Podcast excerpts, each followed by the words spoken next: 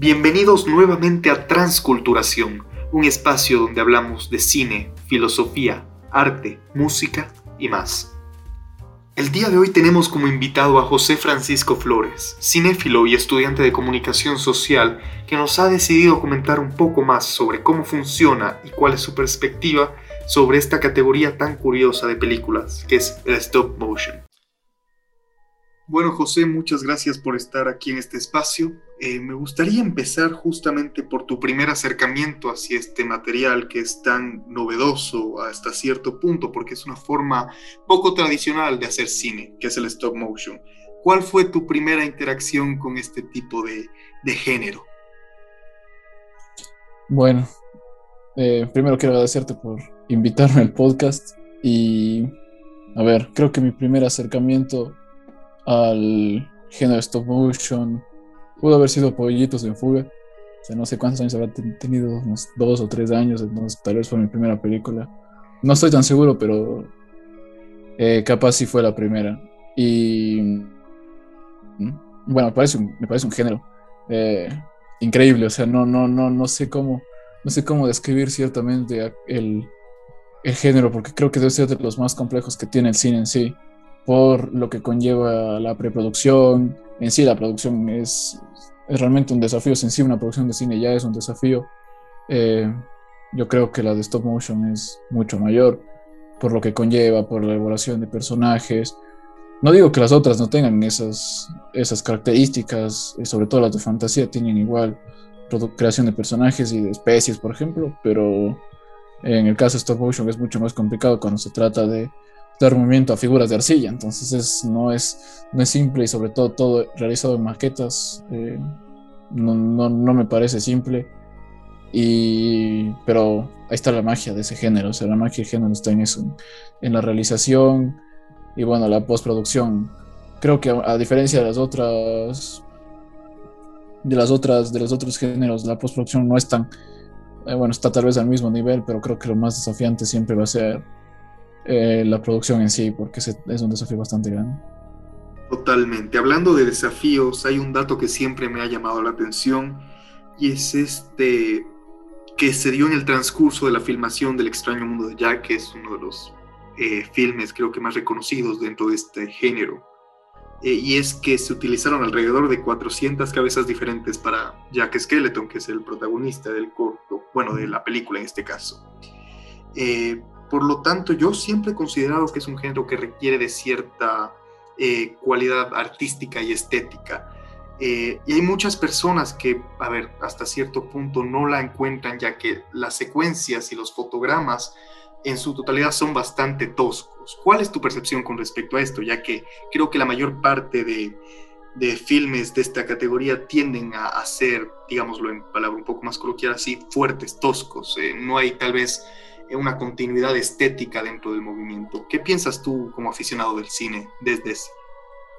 A ver, yo creo que tal vez es tosco en el momento de, la filmación, bueno, en sí el rato de la producción, el rato que tú ves la película ya realizada en, la proyección, se nota obviamente que los, las cosas no son tan fluidas como por ejemplo se trataría de una animación común en el caso de, de Pixar, Disney y estas cosas estas empresas que ya tienen un, estilo marcado de, animación, pero en cuanto al stop motion, yo creo que su característica es ser así y tal vez la magia de cómo es las y cómo se producen las películas y, cómo están realizadas las películas eh, está el momento de verse o sea esa yo creo que uno cuando ve una película de stop motion ya se imagina que cuando va a ir a ver, ya se imagina qué, se puede esperar, o sea, este movimiento medio tosco, como dices tú, eh, pero es algo que le caracteriza y es algo que le da la magia. Y yo creo que no, tal vez puede ser antiestético para algunas personas, pero lo antiestético eh, no siempre significa algo malo. En antiestético también está eh, el arte y la, y la belleza en cuanto a la realización en el cine, sobre todo. Y yo creo que que me parece, no, nunca le he visto eh, algo como fuera de lo artístico, me parece increíble que es un trabajo que normalmente los artistas y las personas que se encargan de diseñar los personajes lo hacen a mano, o sea, no es, es algo realizado en computadora, tal vez sí, los diseños de los personajes se realizan en computadora, aunque es muy raro, normalmente también lo hacen a mano.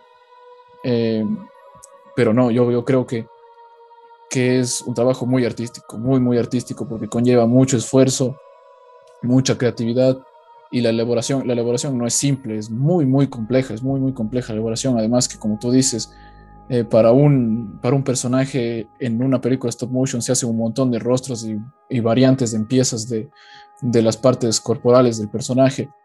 Eh, y es necesario porque obviamente no eh, darle la articulación al personaje es necesario, aunque se note tosco, pero es necesario. Yo creo que por más antiestético que algunas personas les parezca, eso es lo que más le resalta y la característica principal de, del stop motion. Y el dilema que a mí siempre me ha parecido bastante desgastante, ¿no? Al momento en el que tal vez un fotograma, un fotograma tiene un inconveniente, un problema, o la toma sale del encuadre, se tiene que retroceder obviamente y volver a fotografiar toda la escena de nuevo. Entonces, ese es algo que siempre se ha visto como una negativa por parte de muchos directores al momento de adentrarse en el mundo del stop motion.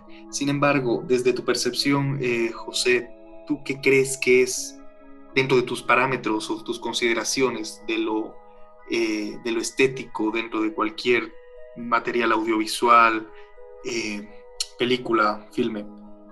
¿Qué consideras que tiene más valor o más peso? ¿Una película creada por fotogramas o tal vez la animación netamente digital? O sea, digamos, hacia qué concepto, hacia qué género o hacia qué herramientas te sientes más apegado o respaldas más desde tu postura, obviamente, de, fanático del cine? A ver, yo creo que existen variantes en cuanto a gustos y, bueno, en mi caso, yo creo que disfruto de todos. Me gusta, me gusta elaborado en digital, sobre todo en animación. Me encantan películas elaboradas en digital.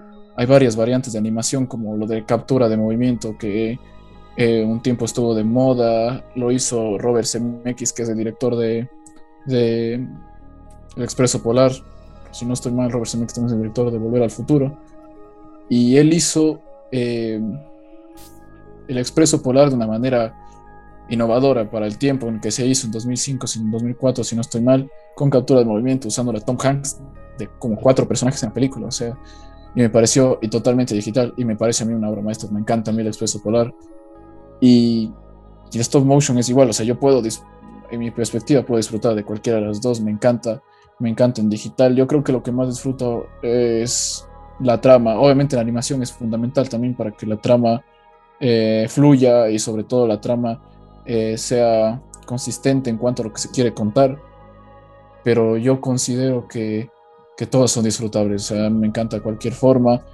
Y vuelvo a decir, eh, no importa si sean de filmadas solo con fotogramas o totalmente digital, se le puede encontrar la magia. Ahora sí, es cierto que eh, bueno, lo digital tiene su desafío, pero lo de los fotogramas es mucho más complejo y no solo sucede en cuanto a la parte de animación, también sucede con la, con la parte cinematográfica en sí. Decimos eh, el hecho de, por ejemplo, crear efectos especiales, existen los prácticos y los digitales y, igual, igual resulta un desafío, obviamente que los prácticos son mucho más complejos porque no es una computadora, sino tienes que hallar la manera de hacerlo.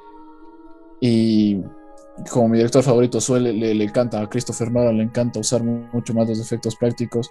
Me gusta disfrutar porque tal vez en esos errores que suele tener el cine en los efectos prácticos, o sobre todo ese desafío que conlleva, creo que mantiene la magia de lo que es el cine y esto de, eh, porque también es una improvisación en cuanto al el momento de producción. Entonces, eh, me parece pero me parece disfrutar en las dos, las, dos maneras de, realizar animación.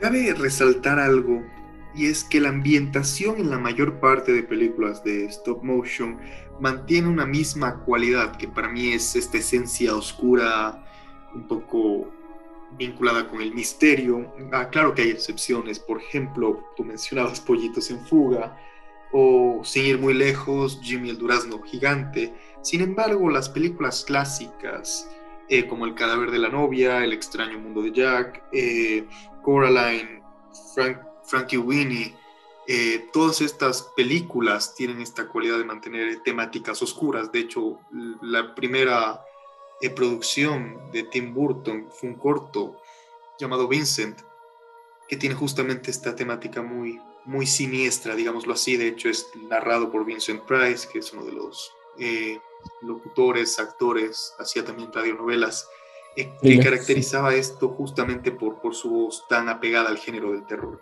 ¿Por qué crees que se da esta suerte de ambientación tan oscura dentro del género? A ver, yo creo que el stop motion ha sabido diferenciarse, aunque Jimmy el Durazno Gigante es bastante extraño, tengo que decirlo, me parece muy raro. Eh, me, a ver, yo creo que el stop motion se ha, se ha ido convirtiendo en esta, esta especie de cine alternativo de animación que del, de, del séptimo arte, por decirlo así. Yo creo que es esta, esta alternativa para contar. Tiene este tono oscuro y creo que es muy implantado por, por Tim Burton, el tono oscuro de las películas stop motion. Porque, bueno, recordemos que el stop motion existe hace muchos años, existe eh, las primeras películas de King Kong es totalmente stop motion, los monstruos y tal, pero Tim Burton como que le fue moviendo ese lado y Henry Selick, que es el director de, de, no sé si es del cadáver, ¿no? creo que sí también, pero es el director de, se me fue, eh, El extraño mundo de Jack, de Nightmare Before Christmas, es el director de, de Coraline y La puerta secreta. Ha mantenido bastante el, toque oscuro que le dio Tim Burton y este tono medio. Tim Burton tiende a, a buscar este tono más, no solo oscuro, sino bizarro, por decirlo así. Porque no solo en stop motion, sino en películas como Batman también se lleva ese tono bizarro. Y yo creo que el stop motion eh, en sus películas tienden a, a, llevar a esta oscuridad, no sé, para contar, no sé si es para una forma de contar la, la realidad desde su perspectiva, porque bueno, todas las películas en sí tienen un mensaje, o sea, a pesar de que son oscuras y tal, tienen un mensaje, eh, pero eh, no, no te podría decir exactamente por qué creo que lleva ese lado. Ahora sí te puedo decir que el stop motion eh, ha tenido varias derivaciones. Ahora sucede con las películas de Wes Anderson, que eh, Fantastic Mr. Fox y Isle of Dogs, que fueron dos películas que ganaron Oscar, si no estoy mal, que en cambio usaron como plataforma el stop motion para contar una realidad social. Y es, y es algo extraño porque utilizaron a los, igualmente los animales como, me recuerda mucho a las fábulas de eso, usan a los animales para contar un mensaje un mensaje hacia la hacia un cambio social y pasa en Fantastic Mr. Fox y pasa en Isle of Dogs y son películas que ahora usan de esto, Wes Anderson como plataforma para, para mostrar este tipo de mensajes, pero en el caso de Tim Burton creo que en sí su estética se basa en esto y es su, es su carisma más que todo, o sea, yo creo que la forma de él hacer cine siempre va a tender a ese, a ese tono bizarro y, y, y oscuro y como dices, apoyado también de Vincent Price. O sea, Vincent Price es nada más y nada menos que el, eh, uno de los codirectores y productores de Thriller.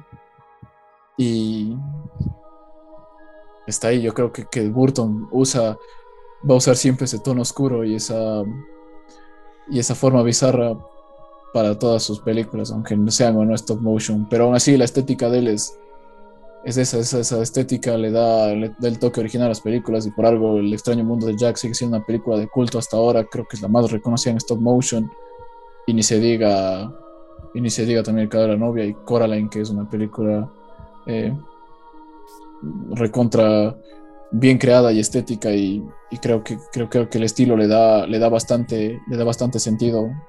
Tim Burton sabe llevar el sentido entre la trama y la, y la oscuridad me, me gusta bastante. me gusta bastante ese estilo. Quizás existe alguna película de este género que realmente no hayas disfrutado de las que has visto o que no te guste, ya sea por la estética, por el movimiento, por la trama o por simplemente la historia. A ver. Um, no estoy seguro si hay una que no me gusta. La de Jimmy el durazno gigante me parece un poco impasable. No, no, no me gusta mucho. Hay una que no me acuerdo cómo se llama, que me parece medio rara. Eh, no me acuerdo cómo se llama bien, pero es otra que, no, se me viene a la mente. Pero bueno, me parecen impasables. Ahora que hace poco volví a ver Pollitos en Fuga, me pareció recontra extraño, porque a ver, no es nada. Siempre la había escuchado como una película que también se considera medio de culto. me pareció extraña. No, no, no es que nunca he disfrutado, tal vez nunca he visto nada. Me gustan bastante las de stop motion, no puedo, no puedo negar que me gustan bastante. No soy mucho de ver las películas stop motion, pero las que he visto he disfrutado todas. Y no sé, yo nunca le he visto el lado, el lado antiestético y esta forma de, producirse como algo extraño y que me, y que me cause, me, cause un poco de incomodidad al ver. No, más bien me, me gustan bastante. Está en el mundo en Jack, me fascina y y las de Burton, sobre todo Frankie Winnie, está El cadáver de la novia y estas películas, y Selig con Coraline también, me parecen películas muy, muy buenas. No, no, nunca, nunca he visto una película como algo malo. Sabes que es muy común esta suerte de contraste y comparación, a pesar de que no tienen absolutamente nada que ver, pero sin duda alguna, volviendo, y creo que el eje transversal de esta conversación es el sentido de la estética de estos de este material. Hay mucha gente que, por ejemplo, considera que el anime eh, tiene una sobrecarga de imágenes bastante eh, significativa. De igual manera hay gente que siente que dentro de los parámetros visuales hay saturación al ver stop motion. Eh, tengo otra duda, José. Bueno, es una pregunta cliché, pero creo que siempre es justa y necesaria, y en este caso me gustaría ampliarlo un poco más. Si pudieras escoger tu top 3 de películas stop motion, ¿cuáles serían? Empezando por la tercera, que sería de esa categoría la que menos eh, te gustaría de esas tres. Que menos me gusta. Digamos tu menos favorita, por, por ponerlo en otras palabras. Y después la segunda y la primera. Mm. Creo que Coraline podría estar tercera. Coraline. Me encanta Coraline por la forma en la que está creada, me encanta el, sobre todo el autor del libro original, Neil Gaiman, tiene un, es simplemente me parece un autorazo, tiene otro que se llama Sandman, que me parece un, libro genial, y, y, me encanta cómo está adaptada la película, y sobre todo que haya caído en manos de, de, Henry Selling, me encanta la película, y, y, tiene un toque bastante interesante, aún así no creo que sea mi favorita, pero están todas ahí mismo. O sea, yo puedo, me muestras cualquiera de las otras, también, también las disfruto. Entonces, yo creo que en segundo lugar le pondría a Isle of Dogs de Wes Anderson, que me parece una peliculaza, me parece una peliculaza Isle of Dogs. Y creo que sería mi segunda película favorita. Y, y es un estilo diferente, sobre todo es esto. Sale un poco de lo de Burton y es bizarra igual, pero con este medio estilo de mensaje social. Y en cuanto a la primera, uh, me voy por la básica, que es The Nightmare, Before Christmas. Creo que me parece genial. Eh, creo que es la, la, más reconocida, la clásica. Y uh, simplemente es fantástico el mundo detrás de, creado alrededor de eso y, y, el fenómeno cultural en que se convirtió y ahora es parte de la cultura pop y creo que me encanta por eso. Realmente creo que además algo que siempre he hecho muy remembrable es eh, esta idea de que se contrasta justamente la Navidad con el Halloween y es algo que quizás no tiene lugar en el imaginario de, muchas personas, ¿no? Exacto, sí, eh, sí, sí. Me parece una idea curiosa. Había leído alguna vez que Burton tuvo esta idea al ir a una tienda donde estaban reemplazando los adornos de Halloween para ya ponerlos de Navidad, justamente una noche de 31 de octubre. Entonces creo que también eso es algo que ha caracterizado mucho al stop motion, que pone temáticas que quizás puedan tener cierta contraposición. Y creo que por eso es tan, eh, tan, tan recordable, tan recordable sin duda alguna. Eh, hablando del extraño mundo de Jack, eh, dentro de todo lo que transcurre en la película, ¿cuál es la parte que más llama tu atención? Porque, a ver, por ejemplo, yo siempre creo que me fui mucho con la identificación del personaje. Para mí, Jack Skeleton eh, tiene algo súper curioso y es como, a pesar de que la vida es monótona para él, consigue una situación totalmente romántica que es conocer la aldea de Navidad y a veces cuando tal vez no entendemos las cosas, nos intentamos apoderar de ellas y tal vez es un fracaso. Entonces, para mí eso siempre me marcó de la película. En tu caso, ¿qué pudo haber sido que te que captó tu atención, que te marcó, que te dijo, ok, este es un análisis reflexivo que me gusta. A ver, yo creo que lo que más me ha marcado de, de, de, extraño mundo de Jack, como tú dijiste antes, esta parte medio que pone esta contraposición a la Navidad. Yo soy un, me encanta la Navidad, soy fanático, me encanta cuando llega Navidad, me encanta la Navidad, en todo sentido, en la parte comercial, en la parte espiritual, me encanta en todo sentido la Navidad y creo que es eh, mi celebración favorita en el año. Y cuando vi la primera vez el extraño mundo de me pareció, o sea, era me encanta el Expreso Polar y haber visto eso como contraparte a, a esto me parecía, me parecía fantástico. Entonces este mundo creado alrededor de, de Jack y esto que, como tú dices, le parece todo monótono y, y me recuerda en cierta forma también al Grinch. Tiene esta forma medio de, de, de, del estilo de Doctor Seuss, de esta parte medio psicológica de los personajes de Doctor Seuss, pero yo creo que lo que más me sorprendió la primera vez y lo que me sigue sorprendiendo, a pesar de que la película tiene muchos más elementos, eh, cierta forma también tiene partes musicales, eh, lo que me sigue sorprendiendo es esta parte de la contraposición a la Navidad. Y lo más sorprendente es que actualmente eh, El extraño mundo de Jack no es una película, por ejemplo, para Halloween, que, que normalmente están como ya estas películas básicas que puedes ver durante el, el 31 de octubre el extraño mundo de Jack es una película considerada hasta navideña, o sea, es parte de eso. Entonces, mm, me, me, encanta la forma en la que se introdujo en el mundo popular y me encanta esta contraposición a la Navidad. Me encanta, me encanta que haya esta, esta parte, eh, esta, esta oposición y en cierta forma se terminan complementando, como siempre terminan dando algún tipo de mensaje y, y el extraño mundo de Jack tiene, tiene de todo, tiene de todo y sobre todo estos mundos fantásticos me encantan, me fascinan cuando existe un mundo fantástico que, que es el escenario imaginativo de un director en una película, le da, le da un potencial único a las, a las películas. Creo que es, las películas más memorables de la historia siempre son estas que tienen un mundo eh, salido de una mente, un director, un escritor detrás. Muchísimas gracias José por tu tiempo y sobre todo por brindarnos tu testimonio que siempre es necesario para entender quizás esta suerte de género a veces menospreciado, pero que tiene ardua complejidad. Muchas gracias. No, gracias a ti por, por haberme invitado al podcast. Los parámetros estéticos manejan cierta subjetividad sin duda alguna, y es claro que el stop motion se rige en esa categoría. Sin embargo, al ser un género que ha causado tanta controversia, ha ganado muchos seguidores. Con esto damos por finalizado otro episodio más de Transculturación. Yo soy Ibra y nos vemos la próxima.